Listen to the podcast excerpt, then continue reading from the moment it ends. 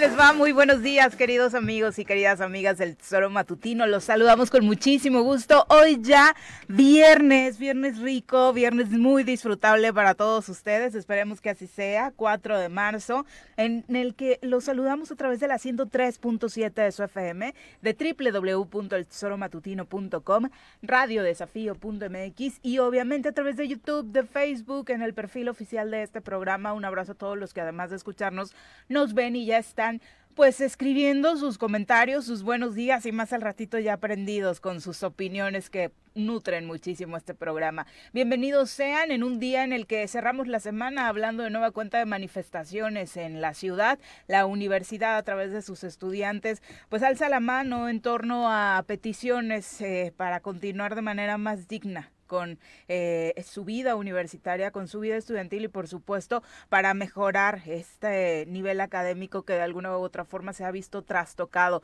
por la reciente pandemia y por estos pues adeudos entre comillas que seguirían existiendo para no entregar el edificio que tendría que haberse entregado desde hace un buen rato. Ya le platicaremos más a detalle de estos asuntos. Eh, mi querido Pepe, ¿cómo te va? Muy buenos días. Hola Viri, muy buenos días. Buenos días al auditorio. Gracias por acompañarnos pues como bien lo dices, a mí me dio mucho gusto que ayer salieran los estudiantes ya por un tema que es verdaderamente absurdo, que no se eh, realice el pago de este edificio, 50 millones de pesos, que no sabemos porque no lo hemos podido notar o eh, los propios estudiantes tampoco lo saben, si el tema es... Eh, una situación que está parada desde el gobierno federal o si es una situación si está parada en el gobierno estatal. Ayer se decidieron salir, como bien los decías, desde la máxima casa de estudios hacia el INEIEM, que es el Instituto Estatal de Infraestructura Educativa en el estado de Morelos, eh, que está también ahí en Avenida Universidad. Y después de eh, la realización de esta marcha deciden pues tomar las instalaciones que son de ellos, que tenían que haberse entregado desde hace mucho tiempo que si hay un conflicto, porque de pronto este, hay alguien que tiene la versión de que no se ha pagado los 50 millones de pesos porque hay sospechas de eh, corrupción. Y los Yo digo, estudiantes, ¿qué culpa, tienen? Que se investigue. Que, que, les entreguen a la Universidad del Estado este edificio que quedó además, se ve muy bonito, si hay un tema de corrupción, que se investigue, se castigue y se persiga. Pero que ese no sea el pretexto para que los estudiantes tomen clases en los en las eh, jardines de la universidad, en los estacionamientos de la universidad y que se tenga eh, ese edificio nuevo ya casi derrumbándose porque no tiene uso y no tiene mantenimiento. Tú imagínate cuántos edificios no se usarían en este estado si el tema de la corrupción y la investigación sobre ella tuviera que darse antes de. Pues Pero bueno, vamos a saludar a quien nos acompaña hoy en comentarios.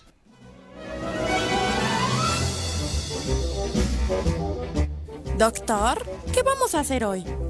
Lo mismo que hacemos todos los días. Tratar de conquistar al mundo. ¿Desde el laboratorio? No, desde la cabina del choro matutino. Llega con nosotros el doctor Iván Dunker.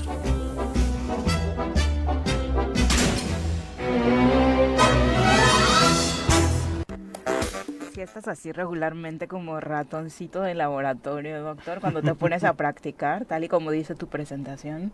Buenos días, buenos días. ¿eh? es que me quedé, de verdad me transmitió.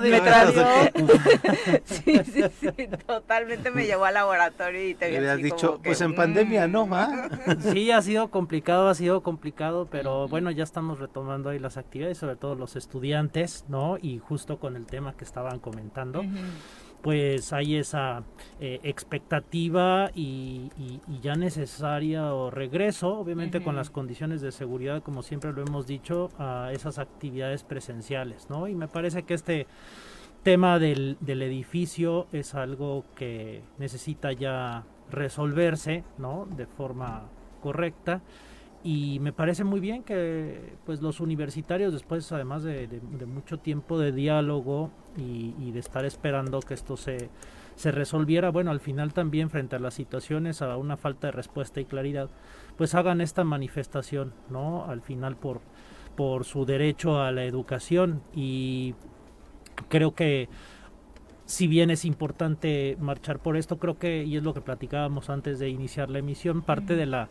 conciencia universitaria, ¿no? Debe ser luchar pues no solamente por aquello que te afecta como universitario, sino también pues por aquello que a otras personas y a otros sectores también está afectando. Y me parece que esta, eh, este edificio, que recordemos viene ¿no? de la reconstrucción después del, del sismo, eh, pues visualiza una gran problemática, algo muy vergonzoso que debe ser indignante, aunque estemos eh, hemos normalizado la falta de respeto, el abuso, la corrupción, de pues una falta de reconstrucción plena, ¿no? Que debió de darse en Morelos, en Jojutla. ¿Cómo es posible que todavía haya pendientes, este, incongruencias con lo que se reportó y lo que hay? Entonces me parece que el luchar por este edificio universitario debe ser una lucha, pues, por un Morelos eh, que se debió de ya este, reconstruir desde, desde hace mucho tiempo. No es posible que a tantos años este, todavía sigamos esperando eso.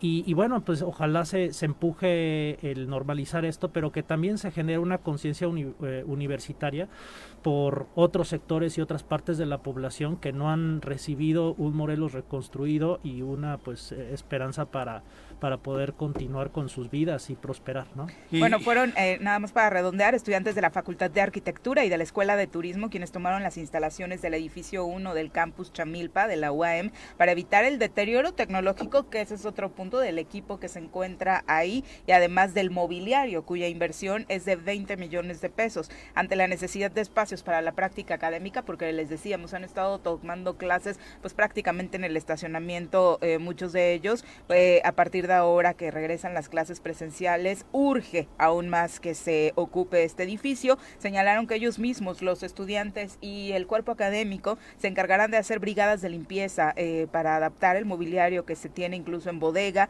Van a hacer un pliego petitorio también al rector para la conexión de voz y datos, la energía eléctrica, telefonía y que ya se empiecen a estabilizar las plantas de tratamientos de agua. Fue parte de lo que decía también el director de la Facultad de Arquitectura que acompañaba a sus estudiantes, Aldo, Adolfo Enrique Saldívar.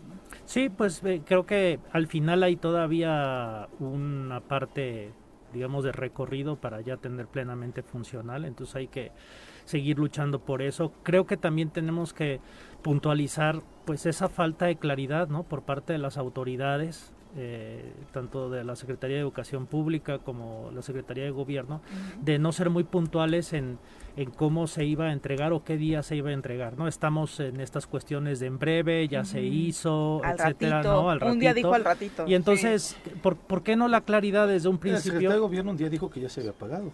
Sí, ha pagado ya, pero entregado dijo al ratito porque ya pagamos. ¿no? Entonces ese, ese tipo de situaciones pues va generando, además ya de mucho tiempo, pues incertidumbre y ya hay una falta de confianza. Entonces no, yo sigo sin entender esa, esa, esa falta de claridad, sobre todo en un tema tan importante. ¿no? Y bueno, se generan estas acciones que pues esperemos eh, permitan eh, dar continuidad a las actividades. Al final habrá que tomar, eh, pues generar esos recursos, ¿no? Y me parece que sería un agravio que, que la universidad los tenga que, poner cuando se supone que ya estaban programados, ¿no? Entonces, ojalá que ahí el gobierno federal y el gobierno estatal se pongan a trabajar, porque pues ya de por sí debilitadas las finanzas de la universidad, me parece complicado, ¿no? Que de la propia universidad salgan esos recursos, pero bueno, ojalá que el rector, pues, eh, como el trabajo que estaba haciendo, haga una, una buena gestión eh, para que esto pueda salir adelante y, y se retome, y sobre todo, bueno, desconozco, habrá que tener pues información en los próximos días o el día de hoy tal vez este el, el quien dirige la FEUM podrá eh, explicar un poco más sobre eh, pues la situación en la que el edificio queda desde una cuestión eh, legal, ¿no? En el sentido de que a veces, bueno, las constructoras, pues para después hacerse responsables, hay ciertas condiciones, entonces que la entrega, ¿no? Del edificio se haga de forma legal, ¿no? Para que pues también cualquier desperfecto, cualquier cosa no sea lo pueda cubrir la no se, lo, se pueda cubrir y no haya ningún problema. Se ve complicado. Así si es, la ¿no? constructora no ha estado de acuerdo con la forma en la que se finiquitaron, ¿no? Si es que se dio o si es que no se dio completo, ¿no? Así es. Entonces, pues ojalá que la constructora, gobierno y por supuesto esta situación de ya tomar clases se pueda llegar a un acuerdo en el que pues se pueda avanzar. de otra forma, bueno, seguramente se va a complicar. Y es faltar el respeto a los estudiantes, sin duda, ¿no? Me parece que eso es el principal principal tema en este lugar. Todos eh, en el discurso se dicen preocupados por la reconstrucción, por darle dignidad a las familias que perdieron sus hogares. Vamos, ni siquiera puedes darle dignidad a los estudiantes para quienes ya tenías un presupuesto aprobado eh, para la construcción de un edificio, ¿no? Sí, y si bien, bueno, sabemos que esto surge de administraciones pasadas, lo, lo cierto es que ya han tenido tiempo las administraciones actuales para prever esto no es algo nuevo que de pronto apareció. Mm. Y es ahí en donde tenemos esta problemática de en, en Morelos de, de, estar atentos a los problemas, de, de sobre todo esos problemas que, que, ya hay una previsión de que van a ocurrir y no resolverlos, ¿no? Y dejarlos y, y postergarlos y complicarlos y sobre todo en algo como es la reconstrucción de espacios para educación y también reconstrucción de viviendas y espacios para la gente, para quienes sus comunidades fueron destruidas, ¿no? Y que además era una gran oportunidad, no solamente para regresar al Estado, previo al sismo, sino que fuera un punto de partida hacia la prosperidad y lo único que fue fue la prosperidad y la corrupción, creo que para muchas autoridades, o al menos eso pareciera con los resultados que todavía hasta ahora. Y lo tenemos, que dices, no, no puedes seguir echando la bolita al pasado cuando ya tienes tres años y cachito gobernando mm. esta entidad, ¿no? Y tiempo suficiente para resolver problemáticas como esta. Ah, así es. Apuntabas hace rato otros temas como el de Jojutla, ¿no? Ayer justo yo, el presidente yo, yo municipal. Antes de Jojutla, uh -huh. la, la, propia emplazamiento, no emplazamiento a huelga en la universidad también, digo, para no irnos uh -huh, este, uh -huh. a otro lado. También está ya la, la, situación del sindicato de académicos que ya puso también sobre la mesa su pliego petitorio para una revisión de su contrato laboral. Están pidiendo un aumento salarial. La respuesta del rector es del 3.5 otra vez, que es donde me parece que la federación les dijo no se pueden mover más. Y eh, el diálogo tiene que iniciar porque el emplazamiento está para el 16 de marzo. Sí, así es. Bueno, pues es justamente y como, como ocurrió eh, con el sindicato administrativo, pues esperamos que se llegue a una resolución. Lo cierto y lo de, lo de fondo, lo que, lo que hay que hablar, porque para eso estamos en, en estos espacios, es que eh, pues los salarios no son los justos. ¿no? Eh, las condiciones de inflación en el país pues han quitado ese poder adquisitivo a los trabajadores. El incremento del 3.5% simplemente no por matemáticas no no subsana, ¿no? Uh -huh. y, y me parece que el que el sector educativo en un periodo post-crisis, ¿no? En donde justamente es el que se tiene que vertir para reconstruir desde el conocimiento nuestra sociedad, sea pues afectado, ¿no? Y yo creo que hay muchos recursos en el país, eh, insisto, que están siendo dirigidos a acciones que eh, me parece que no son prioritarias y que deberían de estarse enfocando justamente en esos sectores que pueden impulsar el conocimiento, la prosperidad, la educación, ¿no? Que es, sabemos que la educación es una forma de superar, ¿no? Eh, tu nivel claro. económico, socioeconómico, entonces me parece bueno, que... debería de ser. ¿Mande? No en todos los casos, debería de ser. Debería de ser, debería pero de ser. creo que justamente es por un problema en la calidad de la educación, uh -huh. que ya lo teníamos antes, ¿no? Entonces ahora imagínate, frente al rezago que muchos estudiantes han vivido, uh -huh. pues ahora justo teníamos que estarle poniendo ahí todas las pilas. Entonces, sí me parece que, que esa lucha se tiene que hacer. Eh, es cierto que, que, se ve un panorama complicado, pero insisto que para eso siempre ha estado la lucha universitaria, pero la lucha universitaria que sea una lucha social, porque esta afectación al salario no es nada más de los universitarios, es de muchos trabajadores. Entonces yo creo que eh, tenemos que pensar más allá de una lucha por un gremio en la universidad, tenemos que pensar en una lucha social desde la universidad para mejorar la, las condiciones de todos los trabajadores. Y eso hay que ponerlo en la mesa y el gobierno tiene que resolverlo. No tenemos que resolver nosotros el problema del gobierno o los planes del gobierno, ¿no? Entonces creo que ahí tenemos que empezar a cambiar la dinámica y bueno, pues ojalá que estas reflexiones sean punto de partida y que no como siempre lo que es la ciudadanía en general sea quien paga el precio de este pues el despilfarro que se sigue dando a, a todos los niveles en nuestro país. Que eso es lo más sí. grosero, ¿no? Sí. El despilfarro que existe desde el ejecutivo estatal y después viene y te dice que no hay recursos no hay para apoyar a la universidad, por ejemplo. Y el tema de los trabajadores, bien lo dices, por supuesto que deberían considerarse hasta cierto punto afortunados y es lamentable decirlo, los trabajadores de la UAM de poder hoy tener la oportunidad de alzar la mano y tener un diálogo con eh, la parte patronal, ¿no? Hay muchos trabajadores que ni siquiera tuvieron esa oportunidad o que fueron despedidos o que les disminuyeron salarios o que desafortunadamente siguen ahí tolerando eh, bajezas desde el sector eh, laboral, del sector empresarial y desafortunadamente ni siquiera alzar la voz pueden debido a una necesidad es, hoy latente, ¿no? Es complicado y hoy eh, este, en el punto de la huelga, hoy se tendrá una reunión, será decisiva para ver pues que eh, eh, cómo van encaminadas los visos de solución sobre esta pues petición que está haciendo el sindicato de la universidad. ¿no? Y decíamos lo de Jojutla, relacionado con las obras, ayer el alcalde de este municipio, Juan Ángel Flores Bustamante, eh, comentaba a través de redes sociales, denunciaba hay sobre una obra reportada como concluida al 100%, pero que está detenida desde principios de 2018 se pregunta el alcalde, ¿y el dinero? No se vale jugar con los niños que salieron damnificados en el sismo de 2017. Ahora bien, no chillamos, pero o la hacen o dejen hacerla a nosotros. Es parte de lo que señalaba y justo um, ponía un documento en este tuit en el que, eh, titulado como Secretaría de Obras Públicas, a través de la Subsecretaría de Infraestructura de Obra y de la Dirección General de Obra Educativa, eh, hay varias eh, obras enumeradas. Una de ellas es la construcción de techumbre en la cancha de usos múltiples en la Escuela Narciso Mendoza en la localidad del Jicarero. Ahí habla de un 100% tanto en el avance físico, el avance financiero y eh, señala que el estatus de la obra pues ya es prácticamente terminado, al igual que otra de rehabilitación general de instalación eléctrica en la primaria Mártires de la Libertad.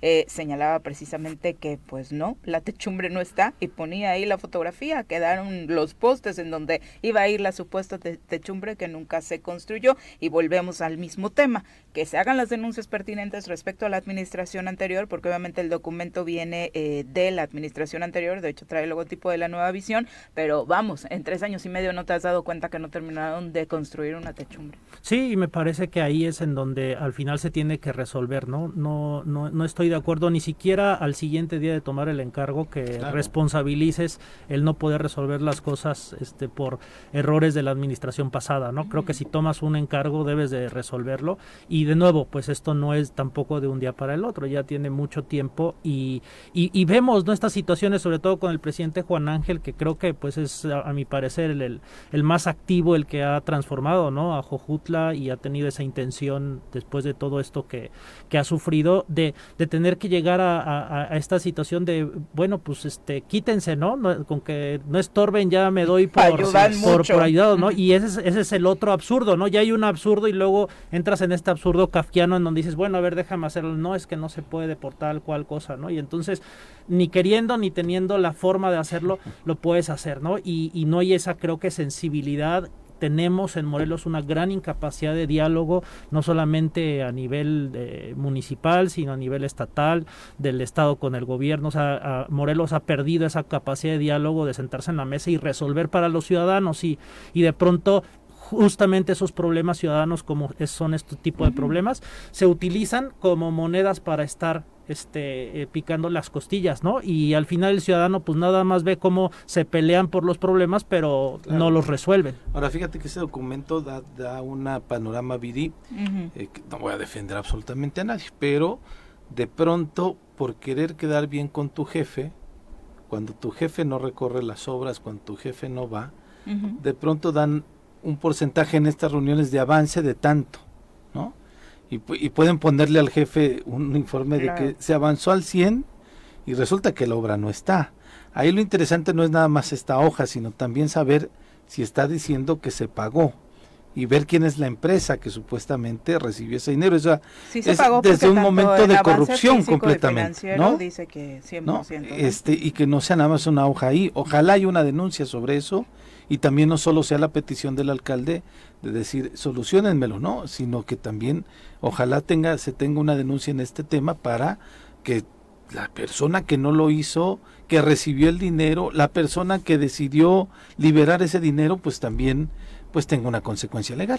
Sí, y yo creo que ahí tenemos entonces dos grandes cosas. O sea, es, es, justamente el que resolverlo, independientemente de lo que pasó, resolverlo, porque la necesidad está ahí.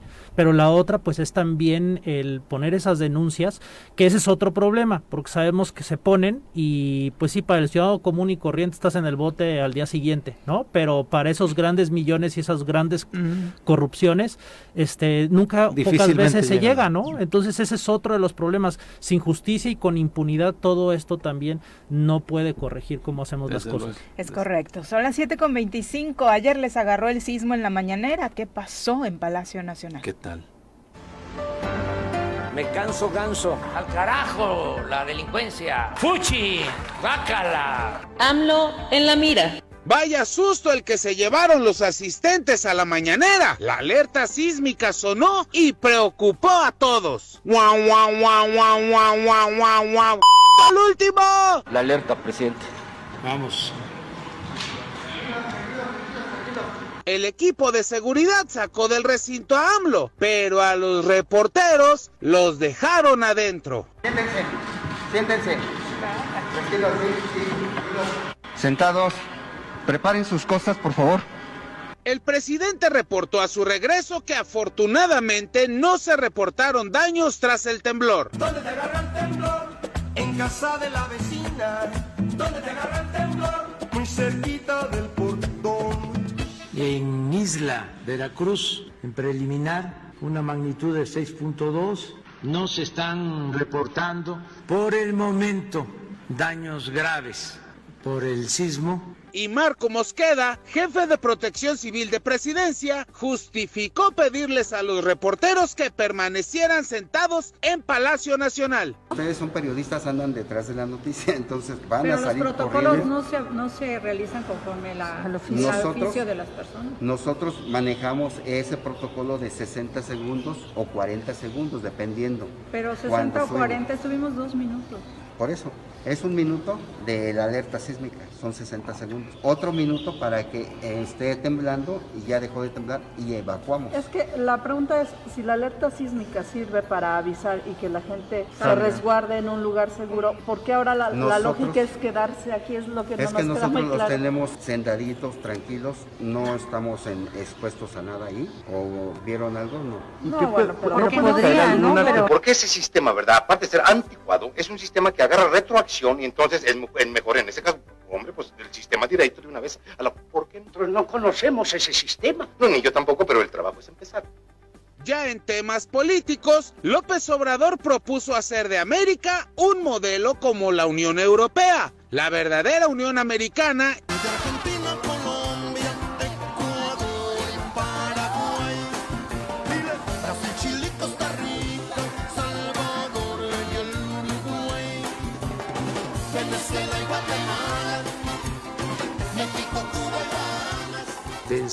no solo en el sueño bolivariano de la integración de América Latina, del Caribe, sino de la integración de América.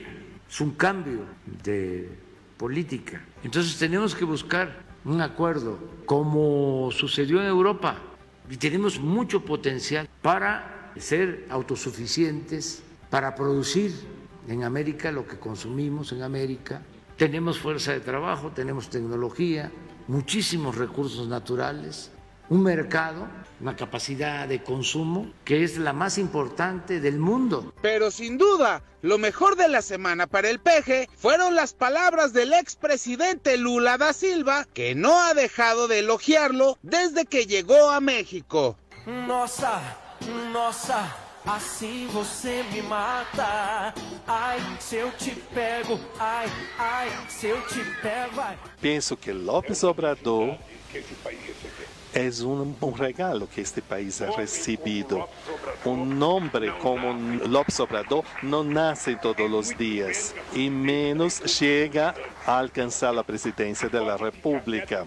E podem estar seguros que ele vai ser sempre muito atacado. A élite mexicana não se vai, que não vai querer uma política de bem-estar social. Assim como não estuvo contente em Brasil e na Argentina que a gente progressara. El que se aflige se afloja. De pronto ayer sí me sentí con lo del sismo como el de Protección Civil de Palacio Nacional, ¿no? Qué ¿A ti- horror que tú los tienes la alerta sísmica? No, no, Entonces, me avisaron, ¿cómo? me ¿Ah, sí? marcaron. Ah, te marcaron. Es que nunca me marca mi novio a la hora del programa y dije, ¿qué le pasa, no?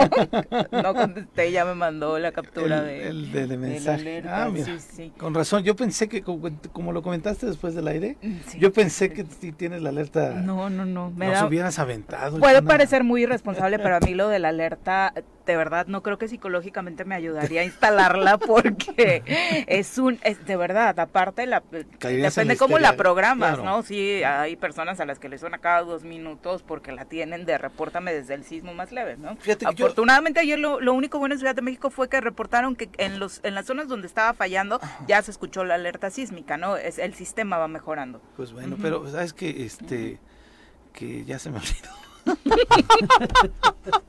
no dejen a los reporteros sentados, por favor. Eso, ¿no? Sí, no, Yo pensé que era un protocolo de que pues, por ser el presidente tiene que salir él y ya después los demás, pero eso es lo que yo pensé. la escuchando la explicación cantinflesca. No, no, no, no, qué Vámonos a pausa, regresamos con más. Gracias por continuar con nosotros. Un abrazo a Mark Carmona, a Chacho Matar, que nos desean excelente fin de semana, al igual que Paco Carzu y Enrique Ortiz, que te manda muchos saludos, Pepe. Eh, saludos. A, Enrique Ortiz. Eh, vamos ahora a saludar con muchísimo gusto a nuestro compañero Omar Ocampo, quien nos tiene datos de lo que hablábamos precisamente en el corte, la comparecencia de la secretaria de Obras Públicas, Leticia Nolasco, en el Congreso del Estado de Morelos. Omar, muy buenos días. Hola, Viri, Pepe, doctor Iván. Muy buenos días. Así se llevó a cabo la comparecencia de la encargada de despacho de la Secretaría de Obras Públicas, Leticia Nolasco Ortigosa. Estuvieron 10 diputados de la Comisión de Planeación para el Desarrollo Social Metropolitano, Zonas Conurbadas y Asentamientos Urbanos. Estuvieron presentes legisladores de los dos grupos antagónicos. El presidente del Congreso, Francisco Sánchez Zavala, cuestionaba a la funcionaria que en el informe de gobierno se presentaron obras pequeñas u obritas, como las calificó, que no son de la magnitud de un gobierno estatal. La encargada de despacho habló de más de 400 obras de infraestructura que tuvieron un costo global de 449 millones de pesos realizadas el año pasado. Leticia Nolasco contestó que solo tenía alrededor de 50 millones de pesos de origen estatal, aunque también recibió otros 350 millones de pesos de participaciones federales. En cuanto a la participación de Julio César Solís, de Movimiento Ciudadano, dijo que hay diferencias entre lo que se presentó en el Plan Estatal de Desarrollo, actualizado a julio del 2021, y lo que ella presentó en el informe. Por ejemplo, en cuanto a la extensión de la red carretera, en el plan se señala que son 2.252 kilómetros de extensión, de los cuales solo 20% se encuentra en buen estado, mientras que la servidora pública en el informe señalaba que eran 1.700 kilómetros de red carretera. Ahora, de esos 1.700 kilómetros, la funcionaria estatal decía que hay 48 puntos que tienen un daño grave, que representan 300 kilómetros, y para arreglarlas, pues no contaba con, con recursos suficientes.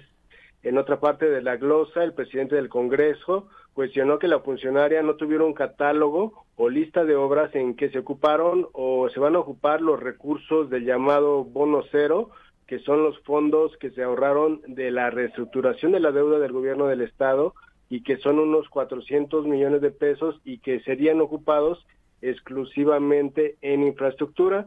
Le preguntó a la funcionaria si no era factible que se usaron esos recursos en la reconstrucción de carreteras y no en obras menores u obritas, como las calificó. La funcionaria expuso que ella se gastó el año pasado 51 millones de pesos de, en obras menores, pero del resto de los recursos que se supone que sobraron, pues no sabía su destino. En cuanto al diputado Arturo Pérez Flores, mencionaba que según el informe de la cuenta pública entregado por la Secretaría de Hacienda, se le aprobó un presupuesto de 510 millones de pesos a obras públicas, es decir, hay una diferencia de alrededor de 110 millones de pesos entre lo que se reporta en la cuenta pública y en el informe de gobierno. Ella contestó que pues no sabía nada de la cuenta pública porque no es su responsabilidad. En cuanto al diputado Agustín Alonso, le reclamó su conocimiento de, lo, de la geografía morelense y es que eh, en el informe decía que había un puente de pollo y dice él, cuanto aquí en Morelos todo el mundo sabemos que es Puente del Pollo, que está ubicado en las inmediaciones de Temisco y Cuernavaca. Bueno, en cuanto a esto, el diputado decía o cuestionaba que se instalaron unos, unos cimientos que costaron cuatro millones de pesos cuando dijo él en Yautepec había gastado menos de 3 millones de pesos en un, puente con toda la infraestructura. Y, pero bueno, vamos a escuchar lo que comentaba el diputado de Movimiento Ciudadano, Julio César Solís, cuando dice pues que no se ven las más de 400 obras que se hicieron el año pasado. no sé si lo recuerda en la comparecencia pasada donde le preguntaba respecto de una obra de cine, una obra representativa de este gobierno, porque me parece lo más ridículo que en el informe del gobierno, con todos los matices y lo que ya te comentó, se habla de más de 341 millones de pesos en más de 400 obras de infraestructura. Como que se lo diga, pero no se ve. Si eso fue en el 2021 y en el 2020 y en el 2019, cinco años atrás, podríamos promediar 400 obras de infraestructura, de 300, ya serían pues por lo menos unas mil obras. Bueno, de verdad es que es de, pena ajena lo, lo dicho por la, la encargada de despacho, Omar.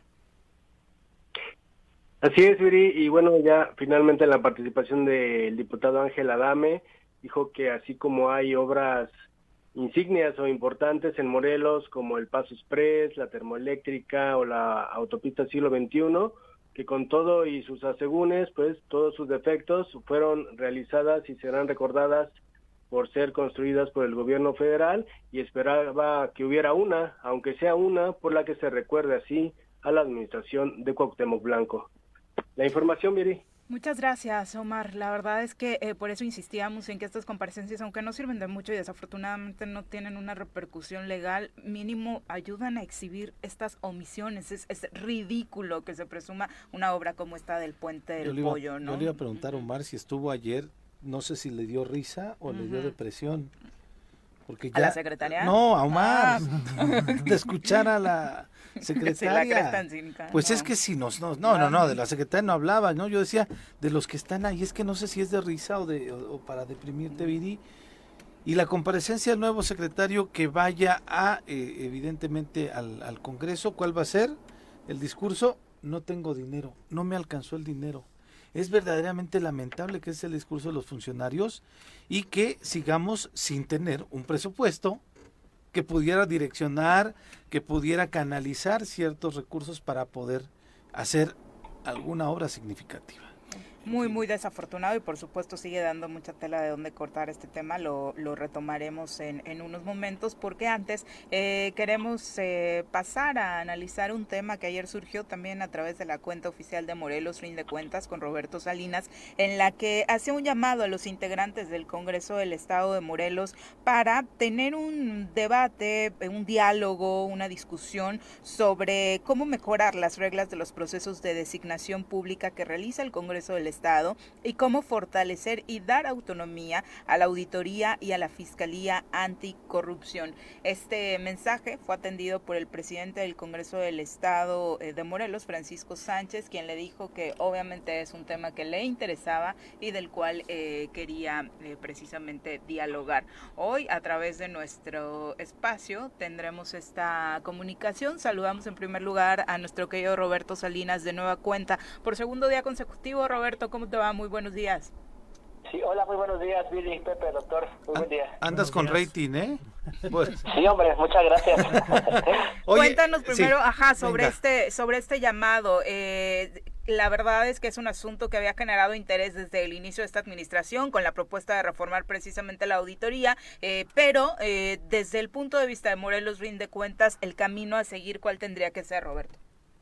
Sí, muchas gracias. Bueno, pues eh, cámaras empresariales, organizaciones de la sociedad civil, no nada más de modelos, sino incluso también a nivel nacional, estamos eh, muy interesados en, que se discuta y se analicen temas que nos parecen son prioritarios. Como decías, eh, el tema de la auditoría nos parece que es relevante, el, cómo hacer que esta institución realmente funcione y sea autónoma, transparente, profesional.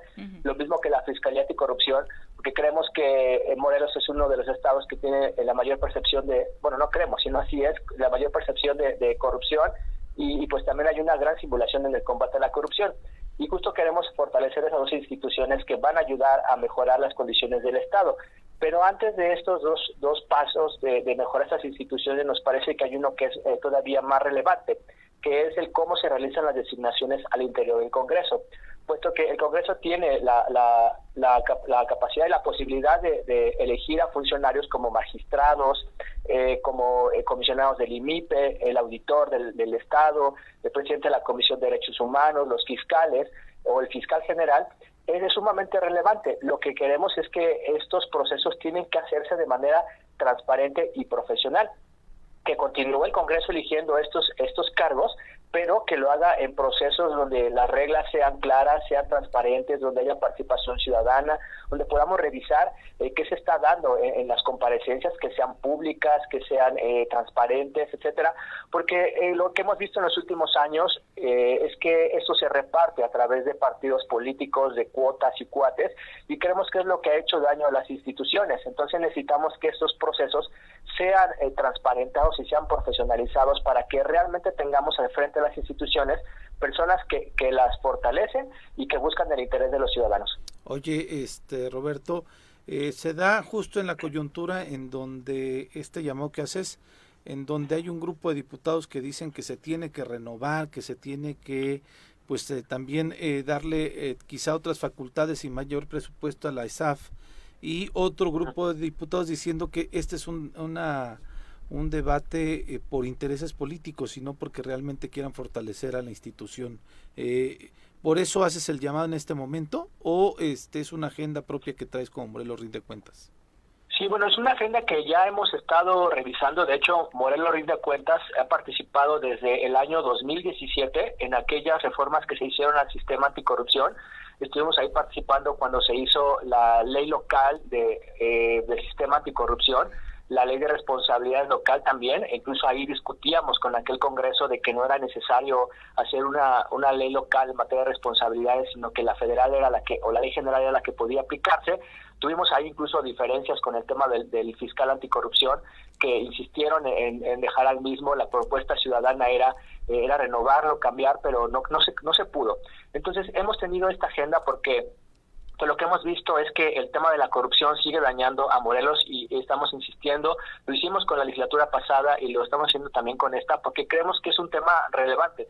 No se ha querido tocar, no se ha querido abordar, pero justo nos parece que esta legislatura, y estamos hablando de los 20 legisladores, que puede ser un legado que le dejen a, los ciudadanos de Morelos, el, el realmente cambiar este tema de, la anticorrupción y la forma que se designan, porque eso traería para, para Morelos instituciones fuertes y sólidas. Como decías, en el caso de la auditoría, pues tenemos la auditoría con el peor presupuesto en todo el país, eh, tiene más instituciones que auditar que funcionarios, entonces no tiene capacidad.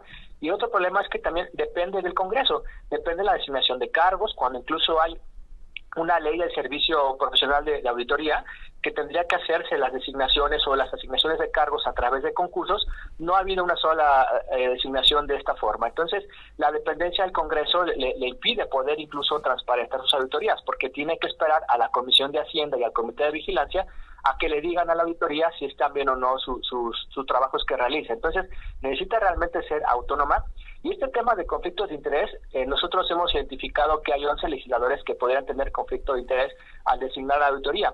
Pero es justo ese tema que se tiene que discutir y dialogar de manera transparente. Y no quiere decir que con eso no puedan participar, sino más bien con estos elementos de posibles conflictos de interés hay que discutirlo. Y me refiero, por ejemplo, a uno de los casos es que hay cuatro legisladores que se desempeñaron como presidentes municipales o que incluso familiares están en el, mismo cargo, pero por eso entonces es importante señalar y, tener estos elementos en la mesa para decir, bueno, ¿por qué los procesos tienen que transparentarse a pesar de que pueda haber posibles conflictos de interés? Porque es necesario también conocerlos y a través de eso discutirlos, ¿no? Así como hay otros legisladores, dos legisladoras que repiten y que, y la gestión de la anterior legislatura también tendría que auditarse. Entonces, todo eso hay que ponerlo en la mesa. Exactamente, y para eso tenemos ya en la línea telefónica al presidente de la mesa directiva del Congreso del Estado de Morelos, Francisco Sánchez, a quien saludamos con muchísimo gusto en este espacio. Diputado, muy buenos días. Hola, Viri, muy buenos días. Qué gusto saludarte a todos los, los que están ahí en el estudio, por supuesto también a, a Roberto Salinas de Morelos de Exactamente, diputado. Eh, primero, eh, la verdad es que fue eh, grato saber de tu respuesta y de tu interés genuino en este asunto que ayer proponía Roberto dentro de las redes sociales. Mira, mira, yo coincido completamente con, con Roberto y con muchos sectores de la sociedad de que gran parte de los resultados que hoy estamos teniendo en materia de, bueno, de resultados por parte de los servidores públicos, llámese el Ejecutivo Estatal, los municipios, etcétera, este, se debe a que, a que bueno, no, no contamos con unos entes fiscalizadores realmente fortalecidos que, que, obliguen, que vigilen el, buen manejo y uso de los de los recursos públicos, porque eso deriva en buenas acciones a favor de la, de la sociedad morelense. Entonces, eh, realmente, ahorita que estamos discutiendo y la glosa del informe del Ejecutivo, por supuesto que nos obliga a todos, en este caso al Congreso, y yo lo hablo como diputado y bueno, también como presidente de, este, de esta gran institución, de este Poder Legislativo, de la gran necesidad que tenemos de fortalecer nuestras eh, entes de fiscalización, con más recursos, por supuesto,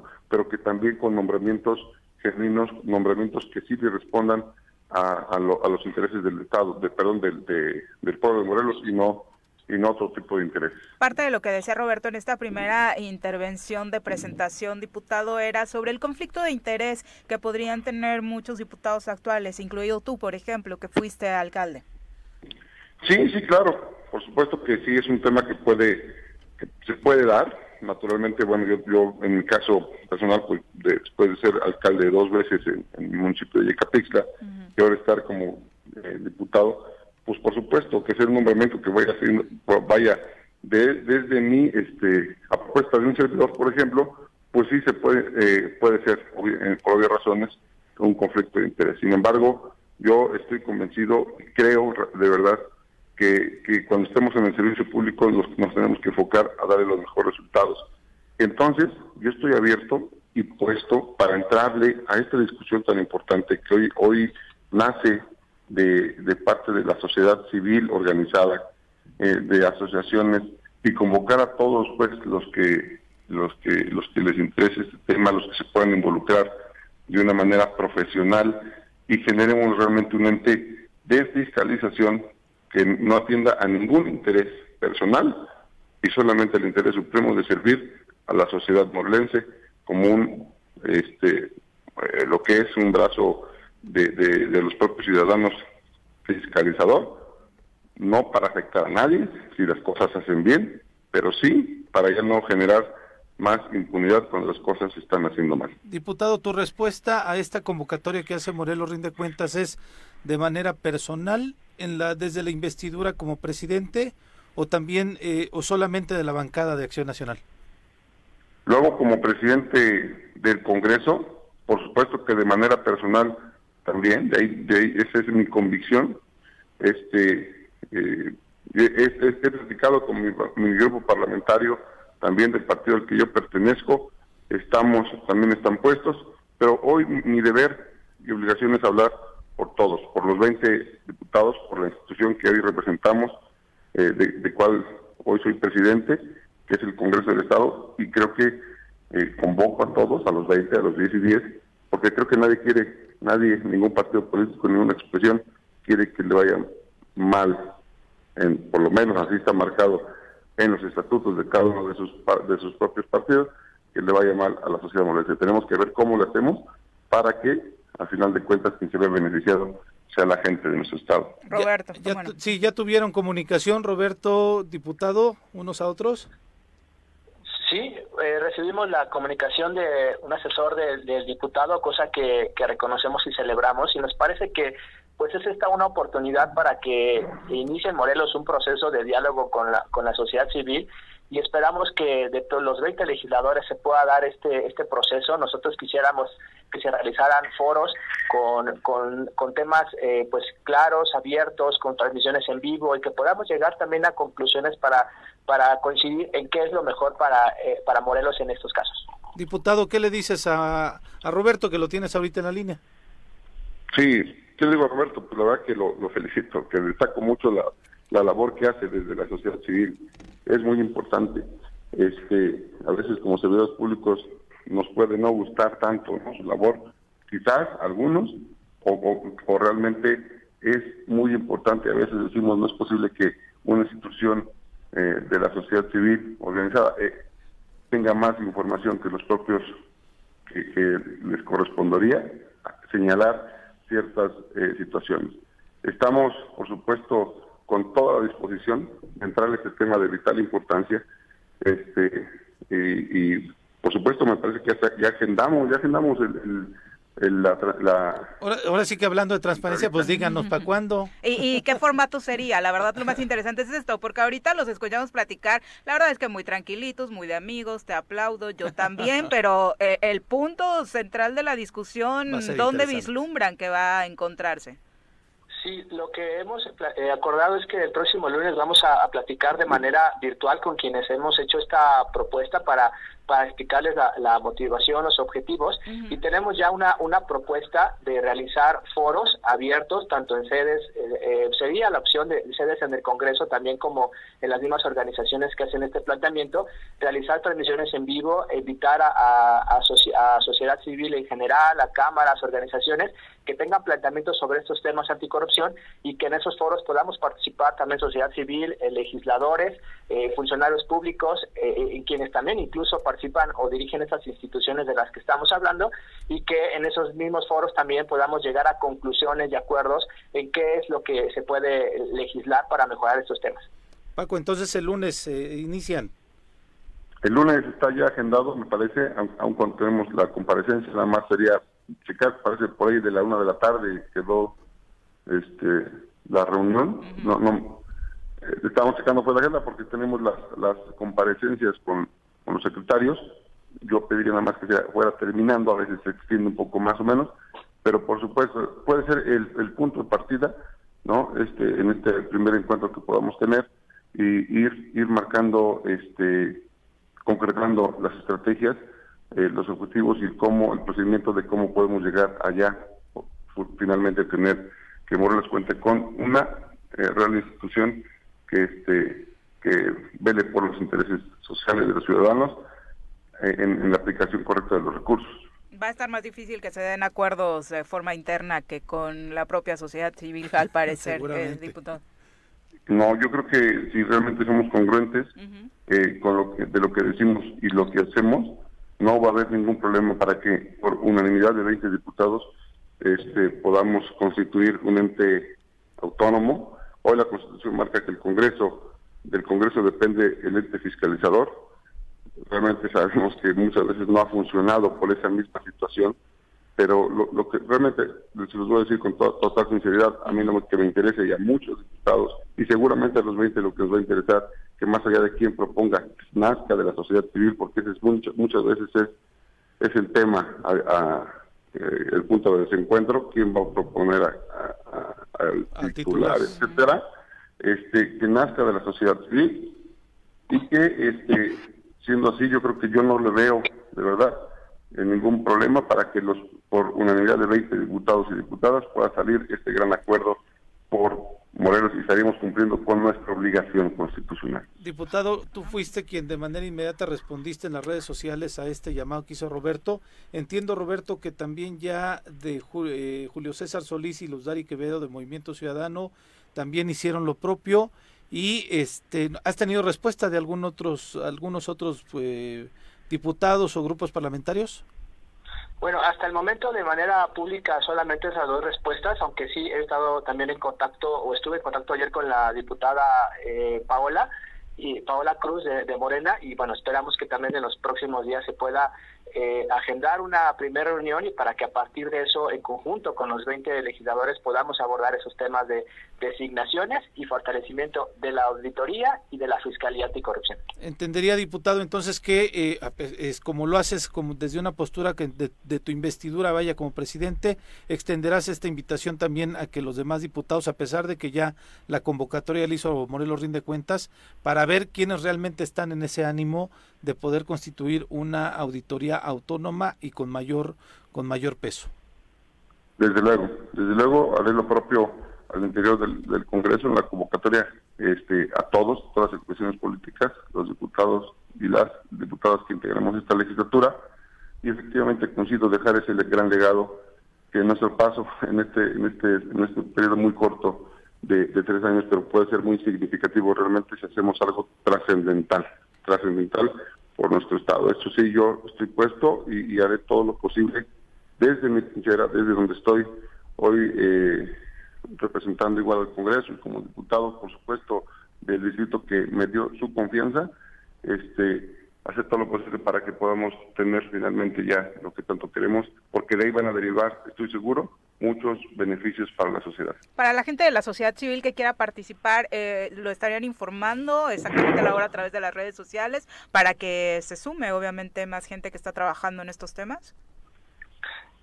Sí, de, nuestra parte ese es el planteamiento que queremos, que a partir de que pongamos una, una agenda con, con reuniones, con foros, etcétera, podamos publicarlo para que la gente esté también al pendiente, quienes quieran y puedan participar lo hagan también con una exposición y que pueda ser también con una transmisión en vivo para que cualquier eh, ciudadano que quiera enterarse de qué es lo que se discute, qué se dialoga o qué se acuerda, pues pueda estar también ahí eh, revisándolo de manera virtual. Perfecto, pues muchas gracias a ambos eh, por la comunicación y obviamente por la disposición para trabajar a favor de una auditoría que realmente sea efectiva para los morelenses. Diputado, eh, finalmente eh, preguntarte a ti, ¿algún apunte hasta el momento de lo que van de las comparecencias? Sí, bueno, si me permites simplemente dar un, breve resumen, en, este, en, este, en esta semana, el día de ayer estuvo la, la encargada de despacho de la Secretaría de Obras Públicas, eh, el día miércoles estuvo este la de Ceragro, Desarrollo Agropecuario, y también ya contamos con la presencia del sector salud. Realmente yo también quiero apuntar en este momento que yo lamento mucho, realmente lamento mucho la poca, eh, el poco interés que hay desde el Ejecutivo para fortalecer tanto al campo morelense como a la infraestructura. Por, por propia voz de las que hoy este, representan a estas dos instituciones muy importantes, las Secretarías de Obras y las de SEDAGRO, reconocen que no han tenido los recursos necesarios para poder salir adelante. En obra pública, con recurso del gobierno del Estado, quitando los temas de la Federación y, los, del Programa Nacional de Reconstrucción, etcétera, que también se informa, pero que son recursos extraordinarios que han llegado para restablecer monumentos históricos derivados del sismo, por ejemplo, solamente se aplican 50 millones de pesos al año en infraestructura. En infraestructura. Tenemos y se reconoce que hay un 80% de las vialidades estatales en muy mal estado y no ha habido un solo kilómetro reparado. Este, y, bueno, y ya podemos hablar de muchas cosas más. Yo creo que es momento de que, que asumamos nuestra responsabilidad todos en el orden de gobierno que representamos, los presidentes, por supuesto, sus obligaciones, el Estado sus obligaciones que las atiendan, este y, solamente así no hay no hay de otra. Nosotros como legisladores solamente nos corresponde hacer leyes y vigilar el buen uso de los recursos. Al final de cuentas no tenemos hoy y por eso esta necesidad y por eso está, por supuesto, celebro mucho que haya esta gran iniciativa de, en este caso de Morelos Rinde Cuentas y de la sociedad civil para tener entes mucho más fuertes, sólidas, eh, con autonomía real y que, y que se pueda dar resultados. Decía, la Secretaría de Obras, 50 millones para infraestructura, en la, en la Secretaría de, de, Agricultura solamente se destinan al año 45 millones para solamente temas menores, no hay algo sustancioso, algo muy importante para corresponderle al campo morelense. Recordemos que Morelos es la cuna del agrarismo nacional. En Morelos se cultiva de todo, desde caña, arroz, maíz, este, sorgo, frijol, el aguacate en los altos de Morelos, el nopal, las hortalizas, etcétera. Tenemos una vocación agrícola y no es posible que solamente se destine un mínimo, eh, ni un, un punto porcentual para el tema del campo. Hoy el campo vive momentos muy complicados, los insumos este, de abono químico están por las nubes, se fueron a prácticamente arriba del 100% con respecto al año pasado. Y bueno, no hay una estrategia clara de apoyo a, este gran sector que nos da de comer todos los días. Y son cuestiones muy lamentables, eh, pero bueno, vamos desarrollando esta, estas comparecencias. El día de hoy estará eh, el secretario de Educación con todo su equipo de trabajo y seguiremos pues eh, señalando y siempre y reconociendo también cuando así así sea cuando se hagan bien las cosas. Y en, en ese sentido, eh, presidente, eh, esto de las comparecencias ya tiene mucho tiempo que parecen ser pues ejercicios ociosos en el sentido que ni los secretarios prestan la atención ni la preparación debida para dar respuesta a las que se hace. Eh, y, y, por otra parte también eh, al final, aun cuando nos damos cuenta de los grandes rezagos y también de la falta de, de, planeación y trabajo desde el Ejecutivo para resolverlos, no parece cambiar nada. Entonces, de, de pronto estas comparecencias sí se sabe, se critica, pero al final parece no cambiar nada. Eh, usted mencionó finalmente hay una corresponsabilidad y, quisiera que, que, nos dejara claro, por favor, eh, usted como presidente del Congreso, frente a esto que está usted viendo y frente a las necesidades de, de quienes representa no solamente usted, sino también los otros diputados y a todos los morelenses, ¿Qué se va a hacer frente a esta perspectiva? ¿Cuáles son las acciones? ¿Habrá denuncias? ¿Habrá una, una protesta? Una, ¿Acciones para cambiar el presupuesto? ¿Cuáles son las acciones frente a, esta, a, este panorama tan, tan pues digamos, complicado, complicado que menos. tenemos en, en, en, Morelos y sobre todo, a, a, a, al menos a ciertas comparecencias, a una falta de, de interés y preparación eh, con respecto a dar soluciones desde quienes, quienes tienen esa responsabilidad directa. ¿Qué, ¿Qué se puede hacer desde el Congreso para atender directamente lo que hoy estamos escuchando en las comparecencias?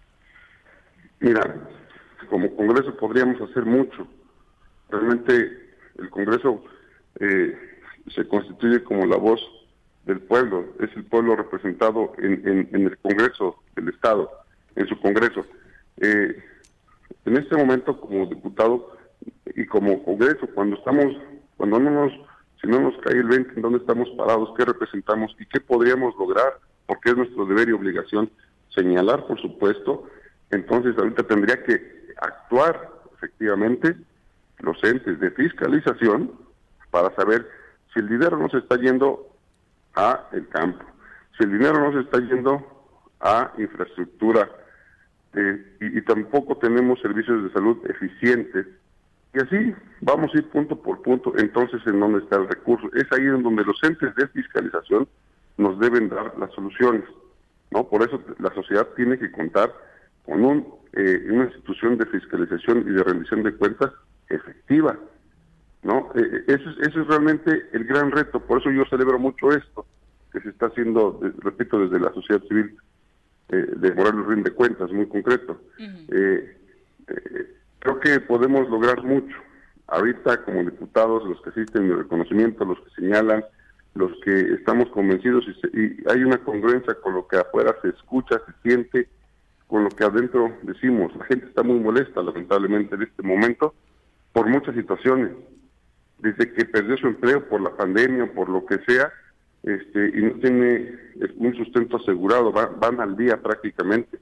Desde cuando se enferma su familia, eh, en algún momento iban a un, a un centro eh, de salud u hospital y no hay, bu no hay buen servicio, no hay medicamentos, no hay doctores que los puedan atender. Desde que van por una carretera y por ahí caen en un bache y pues ya se les amoró la llanta y, o, algo, y nuevamente. Entonces es una irritación social de muchos, por, con muchos frentes, y si como gobierno no hacemos lo que nos corresponde, porque el gobierno del Estado hoy lo componemos, bueno, se compone no solamente por el Ejecutivo, ¿eh? por el Legislativo, por supuesto, y también por el Poder Judicial. Ese es el gobierno del Estado. Y nosotros tenemos que ver y atender esas causas por las cuales la gente hoy está muy molesta, por muchas situaciones, porque si nosotros no levantamos la voz, si nosotros no lo decimos, al rato va a decir la gente, ¿sabes qué? Mis representantes háganse un lado, me voy a manifestar yo finalmente y, y, y se generarían este pues eh, situaciones eh, pues no deseadas de ingobernabilidad, de inestabilidad social, realmente, pero en este momento tendríamos nosotros que ponernos eh, las pilas, pues, y, y trabajar para atender estos temas que hoy le están doliendo mucho a la sociedad, a la sociedad este, perdón, en general. Vamos a hacer los exhortos correspondientes en este momento a la ente auditor que, con el que contamos para que se haga su trabajo, para que nos informe cuáles han sido los resultados en materia de fiscalización. Este, no queda más que señalarlo, decirlo, exhortar en, este momento a los secretarios a que ayuden y que aporten realmente su experiencia y conocimiento para que haya proyectos efectivos y haya buenos resultados en nuestro estado. Se pueda, se pudiera dar un golpe de timón, que es lo que todos deseamos, y que lo único que queremos es que a Morelos le vaya mejor. No todo se puede solucionar de la noche a la mañana, por supuesto, aquí no hay soluciones mágicas, pero se tiene que haber un cambio real de, de por lo menos de la tener la intención de querer este en el dicho y con los hechos y por supuesto que iremos apoyando todo este tipo de acciones que pudieran corresponder a realmente atender las, grandes necesidades de, nuestro pueblo. Diputado, muchísimas gracias por la comunicación. Muy buenos días. Gracias. Muchas gracias, Viri. Gracias, saludos a todos. Un abrazo. Son las 8 con 9. Vamos a revisar la agenda del CUAU. La agenda del CUAU, el día a día del gobernador de Morelos, sus giras, sus reuniones y sobre todo sus vacaciones. No pasa nada. ¿Tú crees que me preocupa? Digo, todos los equivocamos, nadie es perfecto en la vida. A todos los radioescuchas les decimos que no es uno, sí, efectivamente. No es uno, ¿no escuchó? Efectivamente, son dos. Y para que me oiga bien, son tres. Son tres, efectivamente. Son tres los días que suma el gobernador Cuauhtémoc Blanco con actividades públicas. ¿No me escucha? Se lo repito, son tres para el señor que la tenga grande. ¿eh? La cama, la cama, aclarando. Tres. Sí, como lo escuchó, tres días suma el gobernador Cuauhtémoc Blanco con actividades públicas. Cuauhtémoc suya, suya, suya, Cuauhtémoc, Cuauhtémoc, Cuauhtémoc. Este jueves la mesa de seguridad recibió a Liliana Díaz de León, vocal ejecutiva del INE, para definir la estrategia de seguridad que pondrán en marcha el 10 de abril para la realización de la consulta de revocación de mandato. El gobernador anda echándole todas las ganitas para seguir quedándole bien a AMLO, el único que sigue creyendo en él. Pues yo procuro apoyar a la persona que es este, víctima, Cuauhtémoc Blanco. Yo ni lo conocía, bueno, sabía de él por el fútbol nada más, pero nunca. Por cierto, tras la indirecta que envió Cuau al fiscal anticorrupción para que investigue a Graco, el fiscal le respondió: ¿Me quieres ver la cara de estúpida? Pregúntenselo a la Consejería Jurídica. Si la Consejería Jurídica eh, nos hubiese presentado ya una denuncia o denuncias directas señalando hechos, dando datos, eh, pues es con gusto, este, porque no tengo yo ningún compromiso con nadie. Y le recordó al gobernador que también él cuenta con denuncias. Y encontramos elementos para proceder en contra del exgobernador Graco Ramírez, tengan la seguridad que lo vamos a hacer. Si también de las investigaciones que estamos llevando a cabo hay elementos para proceder contra el gobernador del estado, aun y cuando se encuentre en funciones, iremos al Congreso del Estado a solicitar el inicio del juicio de procedencia. Y a todo esto, ¿qué andará pensando Cuau después de perder por goleada en cada controversia que promueve? No sirve para nada, no sirve para nada. Hasta yo me río. Bueno, pues por andar de diciéndole al fiscal que vaya a darle visitadita a Graco, ya dijo, pues igual y también pasó por tu casa, ¿no? Además le dijo que tiene más denuncias que Graco. por ejemplo, ¿no? Y la pedradita, creo que antes nos preguntábamos de, oye, siempre hablamos de Pablo Queda, pero del consejero, jurídico, no, ¿no? O dijo el fiscal, dile a tu consejero que me mande la información si es que tienes más, Que presente denuncias contra Graco, si no, hay, si no hay carpetas contra él es porque no hay denuncias contra él y pues el gobierno tendría que hacer la espera. En fin, oye, ahorita que hablaste de, lo de Jojutla, ya viste el tweet de Juan Ángel hace unos, hace unos minutos, sí, sí. ¿no? Dice que eh, le preguntaron que si estaba muy cara la construcción acá y dice, no, hasta eso no estaba cara. Lo malo es que, ay Dios, lo malo es que no se concluyó. Y como sigue el juicio, el problema es que, ah, ya entiendo, no han podido seguir la construcción porque está en juicio. Sí debe haber una carpeta de investigación ahí para saber la culpabilidad de, del asunto, ni tampoco... Dice, desde cuatro años no nos dejan concluirla a nosotros, ni tampoco obra educativa se puede hacer. Los niños, ¿qué culpa tienen? Jicarero tiene temperaturas promedio de 38 a 41 grados y viene ahí que la techumbre costaba un millón 96 mil pesos. Sí, sí, sí. Quiero hacer que hay tiempo para hacer dos comentarios. Eh, uno con respecto a, esto, aprovechando, es eh, entender que estamos así también por la corrupción y cómo la corrupción está inmersa en la forma en que se hacen las cosas, ¿no? Sabemos bien, lo, lo, lo hemos escuchado, lo hemos visto, que eh, parte de por la que se llegan estos problemas de no concluir obras es por el 15, el 20, el 25% de moche que se tiene que estar pagando, ¿no? y dicen, o decían que aquí en, en Morelos era de los que más tenían esa esa esa mano, ¿no? Que Cada sección iba aumentando, ¿no? Entonces, el tema es que eso hace que los constructores que le entran generen por una parte obras deficientes y que a la hora de la hora también, pues sobre todo ya en un sexenio terminando, pues no se acaben las cosas y todo se arreglan pues para que en papel parezcan las cosas este finiquitadas, pero la corrupción es lo que genera esto, las licitaciones, todo eso está plagado de, de corrupción. Y eso nos lleva a lo que estuvimos platicando hace rato, escuchando, ¿no? Este proceso y, y yo creo que tenemos que ir al fondo de las cosas, ¿no? Es muy fácil decir que los diputados son la voz del pueblo, ¿no? Y efectivamente deberían de ser la voz del pueblo. Pero la realidad es que en la mesa son voz de sus intereses personales y, políticos. Y yo creo que tenemos que, para empezar a hablar de cómo logramos que lleguen diputados que realmente sean la voz del pueblo. ¿No? Y yo por eso, por ejemplo, creo que los diputados no tendrían que tener acceso a ningún peso. Tienen tal vez un salario y ya, pero no tienen que tener la posibilidad de ningún tipo de gestión de recursos, ¿no? O sea, realmente como acotándolos. ¿Quieres ser diputado? Pues vas a hacer chamba como cualquier otro que hace una chamba y ya, nada de mis 100 millones de pesos que voy a poder gestionar, mis 50 millones de pesos de discreción, nada. ¿no? Entonces tenemos que hablar de eso porque si queremos construir con representantes que no son la voz del pueblo, sino que son voces de sus intereses o de a ver qué van a robarse durante su gestión, pues entonces esto es un cotorreo, ¿no? Por otra parte, creo que es muy bueno que, que, estos cambios y esta presión, y creo que es una parte de, la, de, lo que tenemos que construir en Morelos, es que venga desde la sociedad civil organizada, ¿no? Y me parece que Morelos rinde cuentas, pues va generando, generando esto y hay que sumar desde otras instancias que luego a veces ahí nos peleamos, ¿no? También por intereses y desde la ciudadanía realmente construir eso, porque frente a una realidad, porque si queremos cambiar esto tenemos que ver en qué tipo de realidad política estamos. Y yo creo que los nombramientos de la auditoría eh, no tienen que estar en manos exclusivamente de los diputados. No, como lo decía Roberto, tiene que estar acotado, tiene que estar acotado por mecanismos donde contrapesos a esta problemática que hay interna de intereses políticos y personales de una legislatura fracturado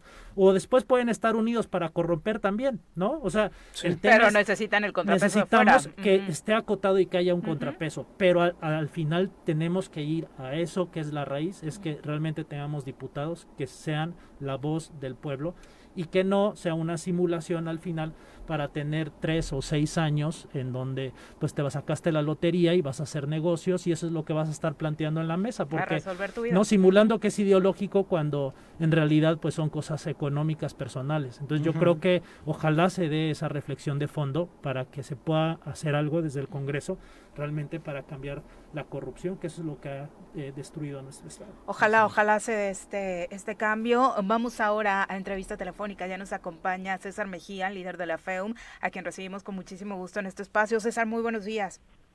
Hola, buenos días, Viri. Eh, Pepe, Iván, ¿cómo están? Buenos días. Muy bien, muchas gracias, César. Eh, cuéntanos, ¿en qué momento llegaron a la determinación de salir a las calles y ya poner un alto a este tema que se iba alargando y alargando y alargarlo, alargando, que era la entrega del edificio? Pues es que, Viri, con los estudiantes no se juega y estuvieron jugando con nosotros. Eh, recuerdo bien, en octubre, el 18 de octubre, si no, si no tengo mal el dato, fue el banderazo de inicio de clases, asistió el secretario de Educación. Asistió toda la clase política. Asistió toda la clase política y eh, los CESAS de turismo y de arquitectura mismos que, que, que cabezamos en conjunto ayer la movilización, le preguntamos y le exigimos el edificio porque es una necesidad y nos dijo que nos entregaban el primero de diciembre. Luego entonces a mí me citan a mediados de diciembre a Palacio de Gobierno con el director del INEM y el director de Gobierno a decirme que ya están haciendo las gestiones, porque ya evidentemente ya veían que la plaza se estaba calentando, y me dijeron que nos iban a entregar el primero de enero. Y así nos llevan diciendo durante dos años que la obra lleva en el mismo estatus. Y el problema es que jugaron con los estudiantes. Si lo estuvieran hablando con la verdad, quizá la cosa hubiera sido distinta. El problema es que le mienten a la cara a los alumnos y el problema es que ven la, la mentira evidenciada cada que llega la fecha y el plazo que promete el gobierno para entregar el edificio sin entregarlo. Ayer tomamos la determinación de, eh, bueno, hace, unas, hace unos días se tomó la determinación de salir a marchar y también hace unos días dijeron, ¿para qué nos vamos a desgastar movilizándonos una y otra y otra vez y ya sabemos cuál va a ser la respuesta? Mejor hagamos las cosas por nuestras propias manos, es nuestro terreno, el edificio es propiedad de la universidad, solamente estaba resguardado por la empresa, ya teníamos posesión prácticamente de la universidad del inmueble y era cuestión de consumar el acto de tomarlo. Tiene algunos faltantes, tiene algunas necesidades, sí, pero es muchísimo más costoso no, no explotar el edificio ahora que, que dejarlo y esperar a que, a que la constructora termine eh, el contrato, ¿no? Porque, porque pues pueden pasar años, pueden pasar meses y no vamos a saber cuándo va a terminar, iba a terminar ese edificio. Estamos muy contentos, estamos de fiesta porque porque el edificio ya es nuestro. Hemos ya están llegando estudiantes de arquitectura y de turismo a limpiar el edificio. Hoy, hoy están limpiando, ¿en qué proceso están? Están limpiando, sí, se, se, organizaron brigadas de estudiantes de arquitectura y de turismo y eh, se van se van a ir rotando en turnos para poder ir limpiando el edificio porque es gigantesco para que por ahí del martes quizá podamos empezar a mueblar lo que ya tenemos los muebles en una bodega abajo, martes, miércoles, para que lo antes posible puedan empezar a tomar clases los estudiantes. Decíamos que estábamos confundidos entre tantas de las versiones, mentiras, eh, les dices tú que hemos escuchado. La última que te dieron, ¿cuál es? ¿Está pagado? ¿No está pagado? ¿Por qué no se entrega? No, en realidad la justificación del por qué nos entregaron siempre fue la misma. Los recursos son federales de eh, donde se paga este último contrato, esta tercera fase, hubo una primera fase de 360 y tantos millones, no recuerdo la cifra exacta, luego hubo otro, una segunda fase gestionada por gobierno federal también con 91 millones, y hubo una tercera fase que, constó de un contrato de 55 millones, de la cual no le han pagado un centavo a la empresa. Ojo, la empresa sí empezó el proyecto de 55 millones sin que le pagaran los 55. Entonces, este adeudo se justifica porque supuestamente el, el, recurso no ha caído del gobierno federal, aunque depende de con quién platiques, porque también hay versiones de que sí bajó y de que no es ejecutado, es algo que no nos consta y es algo de lo que no podemos hablar, decíamos porque es información, sí. Pues no, nada más te interrumpo por así, rapidísimo. Decía el secretario, la otra versión del secretario de gobierno hace unas semanas era que ya se había pagado. Entonces entiendo estas varias versiones que dices, de, depende con quién te sientes. Sí, porque si ya se hubiera pagado, pues ya nos lo hubieran entregado el día de ayer, ¿no? O ya nos hubieran dado una fecha el día de ayer. Sin embargo, ayer que entramos al Instituto de Infraestructura Educativa, lo que se nos dijo es que pues el recurso no estaba y que faltaba de pagarse. Eh, entonces es, una mentira más evidenciada de este gobierno, porque yo también vi esa nota donde el secretario declaraba que ya estaba listo y ayer nos dijeron que no estaba listo. Y ayer nada más fuimos de protocolo y les dijimos, pues ¿saben qué? ya vamos para el edificio, este, ni modo, este, no tienen las llaves, vamos a entrar. Y dicho y hecho, entramos. Y eso es lo que hay que celebrar, porque los estudiantes eh, resolvieron lo que el gobierno no pudo. Eh, nos cuestionábamos también si esta toma eh, posteriormente no generará implicaciones a través de las cuales la empresa no quiera hacerse responsable de fallas en el propio edificio, César. ¿Están obviamente dispuestos a asumir este riesgo? Pues mira, lo que, lo que nosotros hemos analizado es que quizá ese principio se podía aplicar en el último contrato, ¿no? En el contrato de 55 millones. Habrá que analizarlo. Sin embargo, sí se tienen que hacer responsables por los contratos que sí terminaron y si hay vicios ocultos tienen que responder por ellos, ¿no? Es decir, este primer contrato de 360 y pico millones, no recuerdo la cifra exacta, y el segundo de 91 se concluyeron.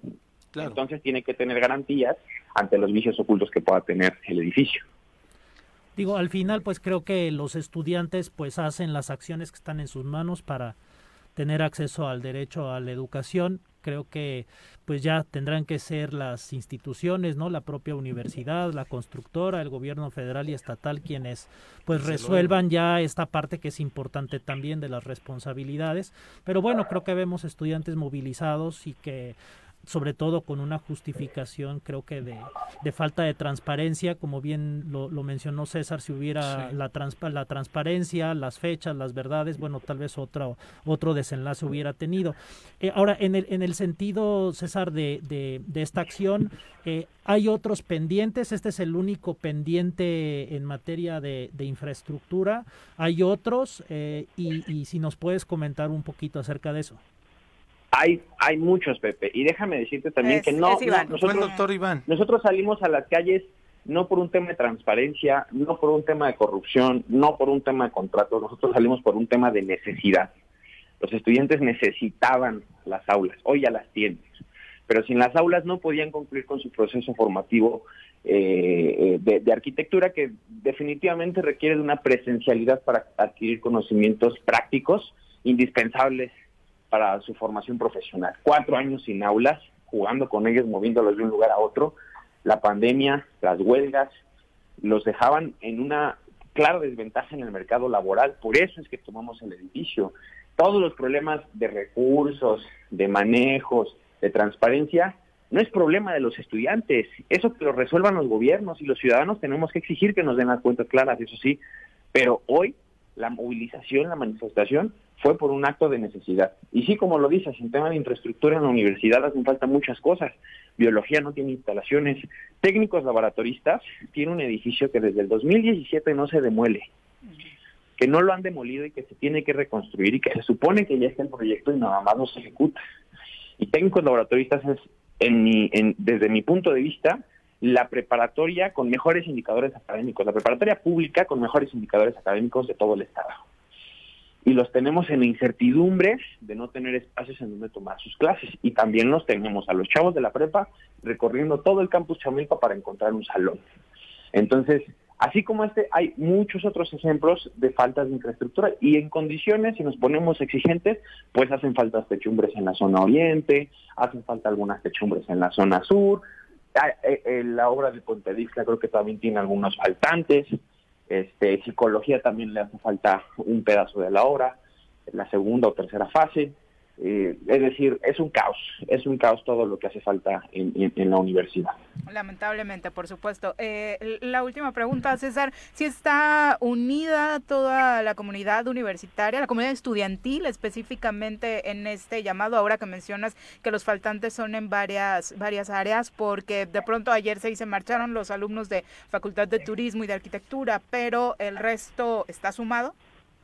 No, ayer, ayer marcharon compañeros y compañeras de diferentes unidades académicas, este, de varias, yo creo que sí hubo representatividad, por lo menos de, de Cuernavaca, ¿no? O sea, de la zona metropolitana, porque evidentemente es difícil la, la asistencia, que sí tuvimos evidentemente representantes de la zona oriente y de la zona sur, pero ayer hubo gente de todas las facultades, hubo gente de Conte, hubo gente de ciencias químicas, hubo gente de técnicos laboratoristas, de varias partes de la, de la universidad. El, el- el- en este caso el edificio lo pudimos tomar. El problema va a estar, o el problema está, en cómo vamos a ser creativos, imaginativos, para resolver el problema de técnicos laboratorios, por ejemplo, que ahí ni siquiera han demolido el edificio. O sea, el problema ahí es que no podemos tomar instalaciones en psicología, igual no hay nada que tomar, porque no han construido. Entonces tendremos que, así como se hizo con, con arquitectura y turismo, sentarnos con la base estudiantil, con los jefes de grupo, con la UNICEFA, con el Consejo Universitario, y ponernos de acuerdo para diseñar una ruta crítica. Porque lo que sí es una realidad, y creo que le ha quedado claro a, la, a la sociedad morelense, a este gobierno, es que no nos vamos a quedar quietos y que vamos a luchar por nuestros derechos. Se hace la Facultad de Arquitectura, se hace la Escuela de Turismo, se hace técnicos laboratoristas o se hace la Facultad de Psicología que históricamente ha sido antagonista de la FEM. César, muchas gracias por la comunicación. Muy buenos días. Gracias. Muchas gracias, Viri, Pepe, Iván, que estén muy bien. Igualmente, hasta luego. Son las 8.27, regresamos. Gracias por continuar con nosotros. Vamos a las recomendaciones literarias. Leer es comprender. Date un tiempo, libera tensiones y estrés. Piérdete de la realidad y expande tu mente. Recomendaciones literarias con Benjamín Nava. ¿Qué Con esa tal? Para que no digas que no te Sí, ya consentimos no, acá. sí, ya venía inspirado con esa voz aterciopelada. Ferli, No. sí vieron la cara de... no hubieran visto, yo aquí la vi. Estaba extasiada. Ah, mira, Para que veas que no se te, con- que se te consiente, mejor cómo dicho. lo dije bien antes, fuera del aire. No, yo no me resiento ni me siento porque no, no alcanza el lugar los viernes. ¿eh? No hay ningún problema. De todos modos, en otros, ah, no voy a Ay, decir. Ya, ya no dijimos otros. Pues fíjate, Viridiana, este, Pepe, doctor, muy, muy buenos días, mucho gusto otra vez. Eh, la sugerencia en esta semana es para la, la conmemoración que tenemos el martes, que es el Día Ujú. Internacional de la Mujer, para que vamos a, a ilustrar, ¿no? Vamos a documentarnos sobre qué pensar o qué o qué o cómo concordar nuestro pensamiento o nuestra posición, nuestra postura frente al feminismo con base a pensadores, escritores, investigadores, etcétera. ¿no? Entonces aquí hay tres sugerencias para leer a propósito del 8 de, de marzo. Primero, Indomable. Es un título que tiene como, como frase de eslogan, deja de complacer, empieza a vivir. Deja de complacer, empieza a vivir, de la autora inglesa Glennon Doyle. Es un libro de editorial Urano, como les decía, no traigo ejemplares físicos ahora, son recomendaciones, pero los pueden adquirir cuando entran a Google, ponen Indomable, deja de complacer, empieza a vivir, de la autora inglesa Glennon Doyle. Con este libro se ha descubierto que liberarte ayuda a los que te rodean a ser más libres, o sea, se dirige a las mujeres, obviamente. Tú eres la única responsable de tu felicidad y de tu libertad. Ahí dejamos el, la recomendación. Segunda sugerencia. Y que rompió récords de ventas a inicios de año, ¿no? Con este propósito que se ponen varios Sí, sí, para son- leer, son libros fue de los son más libros, vendidos al exacto. inicio de 2022. Sí, son, son de los obviamente por eso se encuentra muy rápido en, Ujú. en- en Google, ¿no? Bueno, buena acotación, Viri. La segunda sugerencia, Valerosas, volumen 1 y 2, editorial D-Books, que es francesa. Obviamente es un libro que está en español. Es de la autora Pené- Penélope Bijou, periodista francesa. Es una recuperación de 30 retratos de mujeres que solo hacen lo que ellas quieren, que hicieron frente a toda clase de obstáculos para llevar la vida que decidieron vivir como dueñas de su destino. ¿Qué hubo? ¿Qué más? Pero más qué buen no? título, Venenosas. Qué buen título, ¿no? Valerosas. Ah, venenosas. Ah, entendí venenosas. También es muy buen No, qué- título. Qué buen título. no No, pero es que las mujeres, tal y como las describiste, son las venenosas del círculo regularmente. sí, claro. Lo bueno es que ya Creí cuando que ya sabemos de, ¿sabes? de qué, de qué va el asunto, ya dicen, no, sí está bien. Las, las aceptamos con todas sus contradicciones, ¿no? Bueno, ¿sabes? valerosas. Las valerosas, Valerosas. si es para Otro. Venenosas. Así se va a llamar el mío. Sobre las venenosas morelenses. Dicha por ella, ¿No? por supuesto. Entonces son los testimonios recopilados por Penélope Bijou, fueron originalmente publicados por el periódico Le Monde de París en 2020. O sea, ¿eran columnas?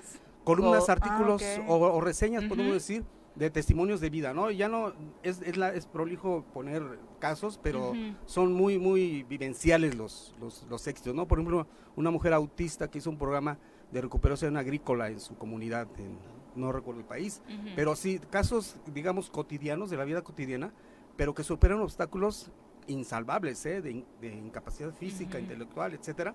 Y entonces yo creo que es el mejor ejemplo que podemos tener de para alimentar el espíritu y no estarnos quejando de nuestras limitaciones, ¿no? Que es una, una de las...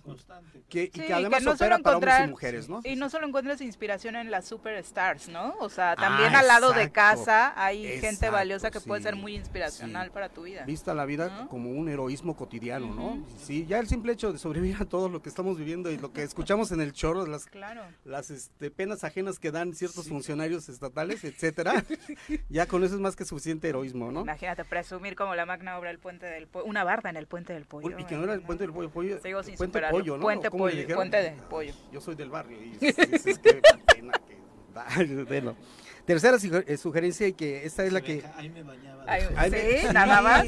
no, Ahí Sí. no exactamente, era hasta tres lomas Más después, para arriba, ¿no? esta- Sí. esa ya estaba ya contaminada. el- Pero sí. chavo ya- pero sí, bueno, yo- mi papá ahí, ahí construyó casa, ahí en el puente Te del encontrabas pollo. a don César Salgado porque cuenta la misma historia de bañarse en las barrancas. A varios, a varios empresarios más que regidores, no creas que nomás a él, a varios. Eh, perdón, perdón por la interrupción. No, está bien, está genial, pues es parte de, es parte del, de la, del imaginario colectivo de nosotros los cuernavacenses. Este, La no, siguiente la propuesta. siguiente es la que me gusta porque este libro, ahí sí les voy a decir, sí, ya lo leí y no lo tengo porque se lo regalé a mi hija, Mm, que actualmente va a cumplir, tiene 29 años, ¿no? Entonces, Misógino Feminista, editorial, fíjese el título, ¿eh? Editorial Océano, Debate Feminista, selección y prólogo de Marta Lamas, que es una activista feminista que todos conocemos. Con esta recopilación de ensayos crónicas, crónicas y reseñas, su autor, Carlos Monsiváis, dijo sobre Carlos Monsiváis, alterna su misoginia con su encendida defensa del feminismo. Contradictorio y, y, paradójico como era siempre Carlos Monsiváis, Provocador. provocador, este, él reconocía además amigas como Marta Lamas, activistas que lo buscaban a él, y él se iba a las marchas feministas y escribía, bueno, por eso es la, la tercera recomendación, ¿no? Dice, en este libro Monsiváis se burla del machismo y describe la manera en que se arman los cambios de la mentalidad de las mexicanas y también de su sensibilidad. Así es que, pues un, una- un escritor tan crítico tan- y con, con tanta capacidad de ironía como era Carlos Monsiváis, leer sus libros es no pierden actualidad. Entonces esa es la tercera recomendación, no solo para este fin de semana, sino para lo que resta del año en materia de, de la visión que tenemos nosotros los hombres sobre las mujeres y lo que ellas piensan de ellas mismas y sobre la relación con, con los hombres, ¿no? Entonces son este, tres títulos de inicio. Pero me gustaría anunciar que la próxima semana me gustaría abordar el tema de la poesía feminista. Ah, Tengo una selección de bien. autoras para la próxima semana, que espero que Liz no me vaya a dejar fuera. por No, le acá, que es, sí. luego es culpa de los patrocinadores. No, no, no. La- ¿Cuáles? no es con ella. ¿Cuáles? ah, bueno, entonces hay que conseguirlos. Nosotros Ah, estamos como secretario de, de este gabinete. No tenemos No hay dinero. presupuesto. Ah, no hay no presupuesto. aprendieron, no aprendan No lo tenemos- malo, no aprendan los Voy a malos. buscar a quién más echarle la culpa. Sí, sí, sí. No, no, no, con mucho gusto. Muy buenas recomendaciones, Benja, para eso, ¿no? Precisamente reeducarnos todos en este sentido Exacto. de cómo, cómo nos Sí, ahí- vemos y cómo vemos la figura de la mujer, mujeres y hombres. Sí, exactamente. Muy buen tema y de aquí a ocho días, pues, poesía feminista. Perfecto, Gracias. Gracias. espacio. Gracias. Muchas Gracias, por gusto. acompañarnos, Benjamín. Muy buenos días. Héctor Pérez Brito, un abrazo. Silvia Aguilar también, saludos para ti. Para Vicky Jarquín, que nos acompaña a través de Facebook y nos deja saluditos. Y vamos ahora a las recomendaciones turísticas. Ya nos acompaña a través de la línea telefónica Daniel García. Dani, ¿cómo te va? Muy buenos días. Mi querida Viri, buenos días, Pepe, Doc, ¿cómo están todos en la cabina? Un gusto saludarlos. Muy favor, bien, muchas gracias. Cuéntanos, ¿cuál es la opción para divertirnos este fin? Oye, pues comenzó la cuaresma y a pesar de que la Iglesia Católica lo toma como un tiempo de reflexión, de silencio, de introspección, en Morelos ocurre todo lo distinto tocante a las ferias que se realizan cada viernes de esta cuaresma y son ferias antiquísimas de muchos años. La primera feria que justamente eh, se lleva a cabo hoy, el primer viernes, tiene lugar en el municipio de Jutepec. El segundo viernes se hace una fiesta enorme en el municipio de Cuautla. El tercer viernes tiene espacio ni más ni menos que en Tepalcingo y que es la feria nacional más grande en su modalidad, se le conoce como Tianguis, es la más grande de todo México, la de Tepalcingo, y el cuarto viernes se comparte el municipio de Tatlaucan con el municipio de Niacatlán y el quinto viernes, que es el último, se celebra la feria en eh, Mazatepec. Pero eh, respondiendo un poquito a lo que me decías, este primer viernes, desde ayer hubo una cantidad impresionante de expresiones religiosas, eh, populares, ahí en el corazón de Jutepec. Fíjate que es muy curioso, a pesar de que eh, la iglesia está dedicada a Santiago Apóstol, eh, la fiesta del Señor de la Columna desborda la comunidad de Jutepec y es muy importante porque después de el sismo que destruyó su iglesia, después de la pandemia eh, obligó a cerrar las puertas y a no tener eh, fiesta, este año que por fin con las medidas se puede reactivar, pues la gente está muy contenta, llegan turistas de diferentes eh, lugares de la República Mexicana a enriquecer esta fiesta que hoy se lleva a cabo en Jutepec. Eh, Hace, me parece, dos, dos años ya perdí la cuenta antes de la pandemia, fui por primera vez y la verdad es que sí es impresionante como gente particularmente del Estado de México se da cita, pernocta, to- todas estas historias que sabemos se cuentan desde eh, hace muchísimos, muchísimos años, se viven hoy como eh, si fuera la primera vez, con la devoción de salir de tu estado, llegar a un, que tu fe te mueva y te lleve a, otro lugar y que aparte, digo, más allá de, de las creencias que pueda eh, tener cada uno, la verdad es que la derrama económica para cada uno de estos lugares es bien importante. Y es muy importante, Viri, como bien eh, lo decía, porque no únicamente llegan a comprar eh, ofrendas florales o ceras, sino que hay quienes se hospedan en Jutepec, hay quienes comen en Jutepec, hay quienes se llevan artesanías de Jutepec, y esa parte histórica también es muy valiosa. El, la imagen que ah, veneran del Señor de la Columna fue un regalo de Hernán Cortés a Jutepec, cuando se construye y se termina de, levantar la edificación, esa imagen estaba en resguardo en Xochimilco y la traen en una procesión muy grande de Xochimilco a Jutepec y es por ello que hasta el día de hoy eh, vecinos de la Ciudad de México y como tú decías del Estado de México vienen aquí y aquí disfrutan de la gastronomía, de los dulces típicos, de todo lo que ofrece el Estado de Morelos. Comienza desde ayer, jueves, hoy viernes, sábado, domingo, y por ahí de lunes comienza a bajar la, la afluencia de gente y pues todo se va enfocando hacia el siguiente viernes que es la fiesta en Cuautla. Bueno, pues desde hoy entonces, para todos los que quieran disfrutar de la propuesta turística que se da en las inmediaciones de eh, la iglesia de Jutepec, pueden darse cita. ¿A partir de qué hora les recomiendas? Durante todo el día, lo más importante es en la tarde cuando se llevan a cabo eh, las procesiones y cuando hay eventos culturales, artísticos, lógicamente que por el tema de la pandemia pues no vamos a poder ver estas eh, ferias, estas calles cerradas como se hacía, sin embargo, pues hay un esfuerzo muy importante por ir comenzando y si nosotros como gente de Morelos, como turistas locales, podemos arropar, podemos contribuir, lógicamente que haremos crecer cada uno de estas comunidades que en estos viernes de cuaresma tienen el pretexto perfecto para crecer turística y económicamente. Oye, entonces no hay, eh, como ha sucedido en otros años, cierre de calles en esta ocasión, eh, pero eh, ¿qué productos podemos adquirir? Mira, desde luego que van a tener todos los dulces típicos que son característicos en Morelos y además todo el tema que tiene que ver con las artesanías, con el barro, con la palma, que se producen aquí en Morelos e incluso con eh, la cerámica.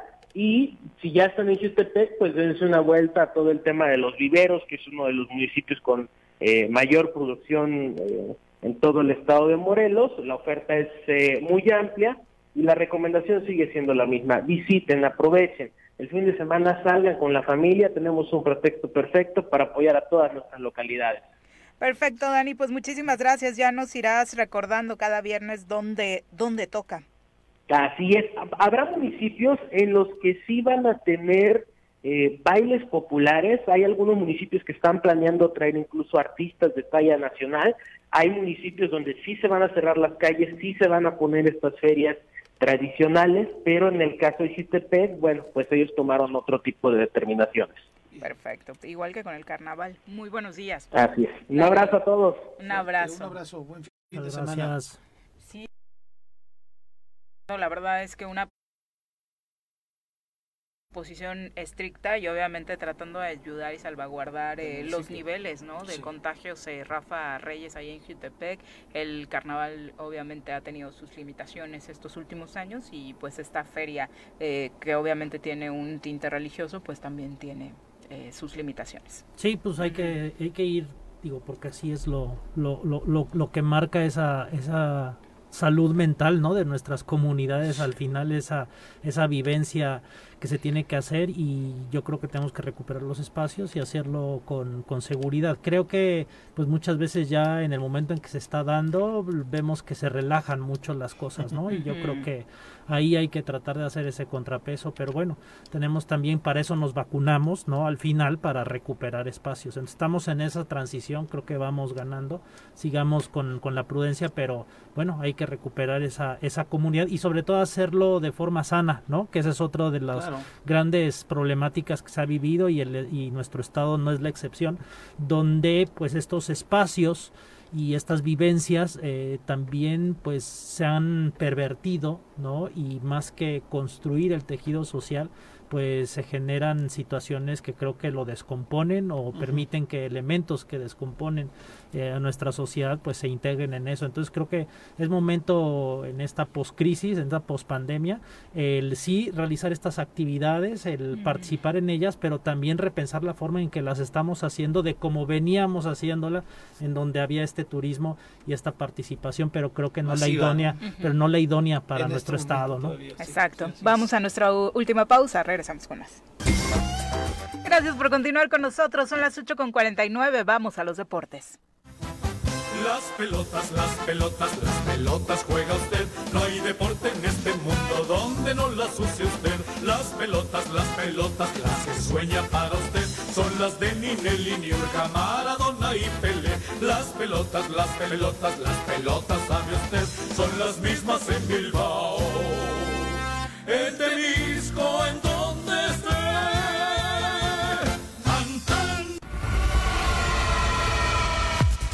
Querido Bruno, ¿cómo te va? Muy buenos días. Hola, buenos días, Viri. Saludos también para Pedro y para el doctor Iván. Todo muy bien, afortunadamente.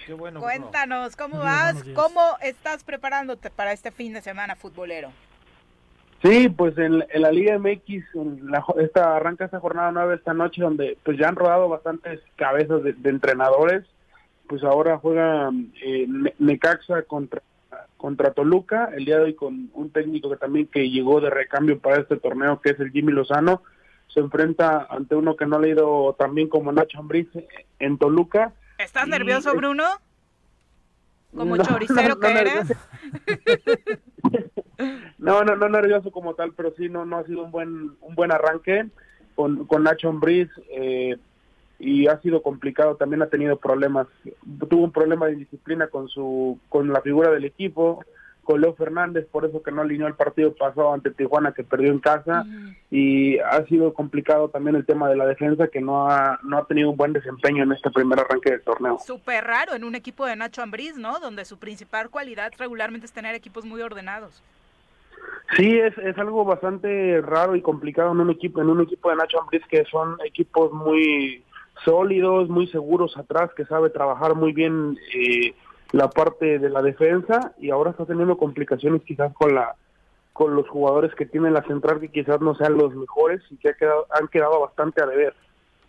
Por lo pronto, pues por supuesto, pinta de entrada como favorito el Necaxa, que con Jimmy sí ha presentado otra cara en el torneo.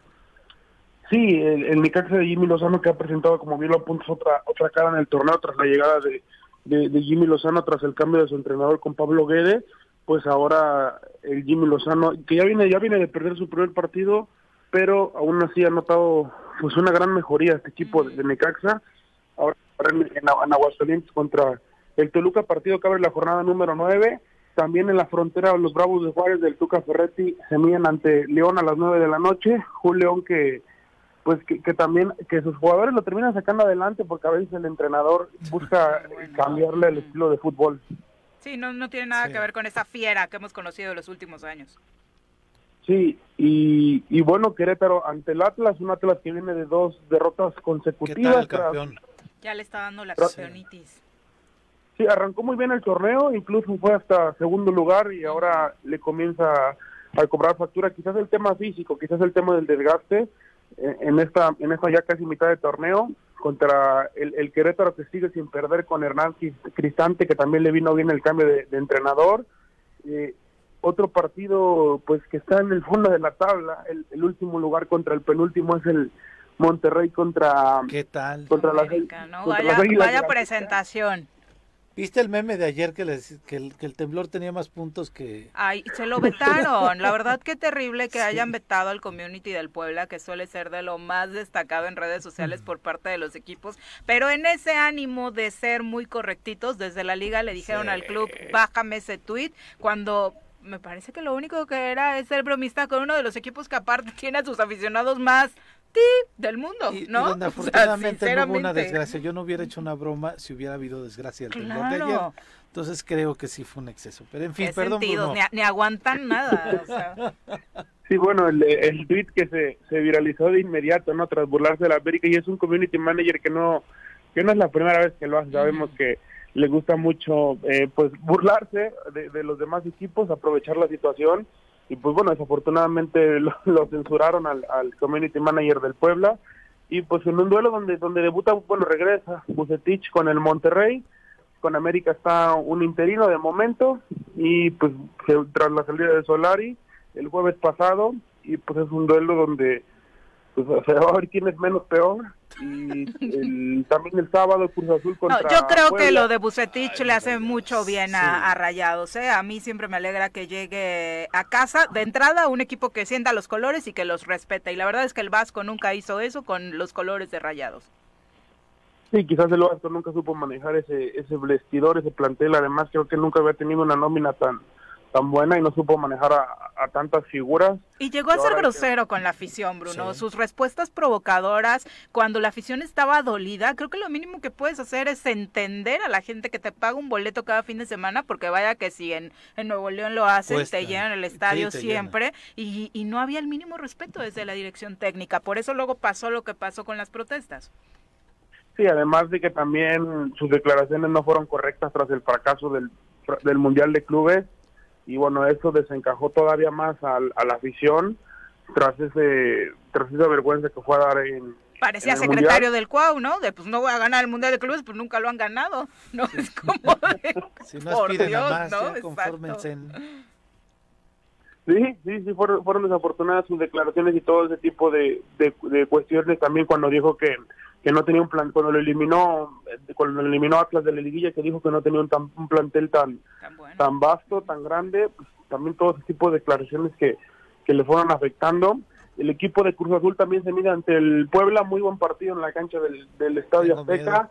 Cruz Azul, Cruz Azul que viene a dar un partidazo contra Tigres en uno de los mejores partidos creo que del, del torneo, ese contra Tigres. Un segundo Contra- tiempo, ¿no?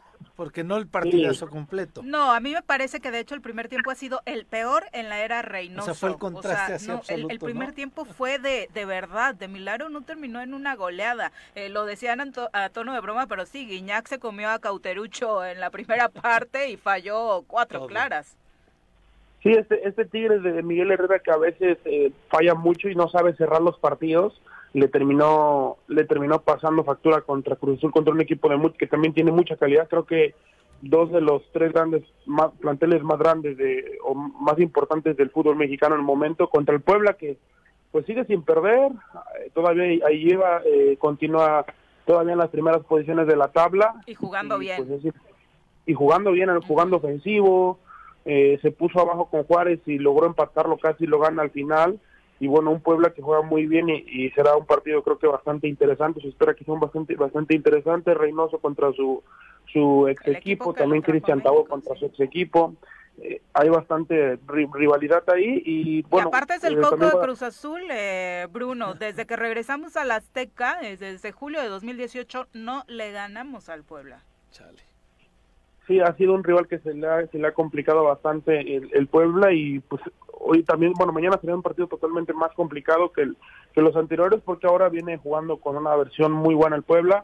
Cruz Azul también viene jugando bien eh, de manera intermitente, pero el, pues el, yo creo que, yo creo que será un buen partido. Eh, Chivas ante Santos, también mañana ante mañana a las 9 de la noche, el equipo de, de Marcelo que viene de empatarlo ante San Luis y bueno, le, le falta quizás una, la contundencia necesaria y el equilibrio en, en la defensa al equipo de Marcelo Mitchell que va continu- bueno que por el momento le están teniendo paciencia en la dirección técnica de Chivas Mucha paciencia.